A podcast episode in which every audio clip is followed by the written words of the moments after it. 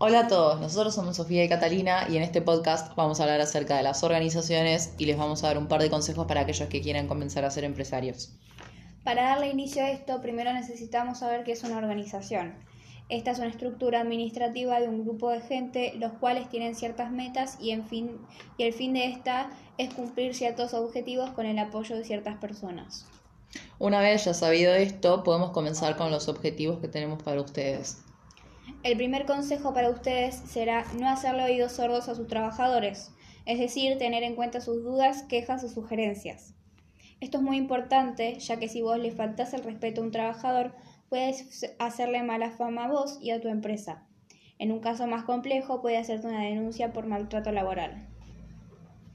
El segundo ejemplo para ustedes sería tener en cuenta ambas condiciones, las condiciones internas tanto como las externas, ya que, por ejemplo, en tanto a las externas, si vos tenés una empresa de sorbetes de plástico, tenés que primero en principal, al momento de ponerlo a la, venta, fijarte un precio accesible para que cualquiera pueda acceder a tu producto o que la gran parte pueda acceder.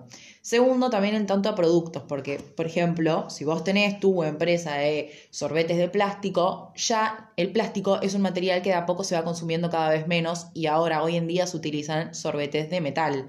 Entonces, si vos haces los sorbetes de material plástico, es muy probable que no haya tanta cantidad de gente que los consuma. El tercer consejo sería poner a controlar a alguien en cada sector. Esto es mejor para que no se pierda el ritmo y haya más organización.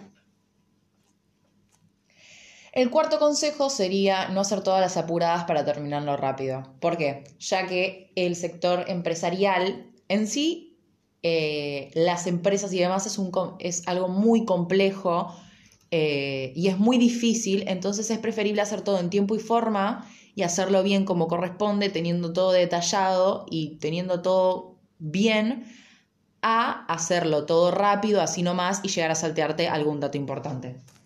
El quinto consejo es tratar bien a los clientes al momento en la que quieran dar una opinión en la que no estén de acuerdo. Quiere decir que siempre hay que tratarlos bien, ya que el cliente siempre tiene la razón y más allá de eso no deja de ser un cliente. Además podemos tomar la opinión de los demás para cambiarlo para mejor. En esto concluye el podcast de hoy. Si después de escucharnos todavía seguís interesado en aprender más y informarte acerca del tema, podés visitar nuestra página web, que ahí tenemos videos eh, más explícitos y también tenemos un curso de administración de pequeñas empresas y de emprendimientos. Muchísimas gracias.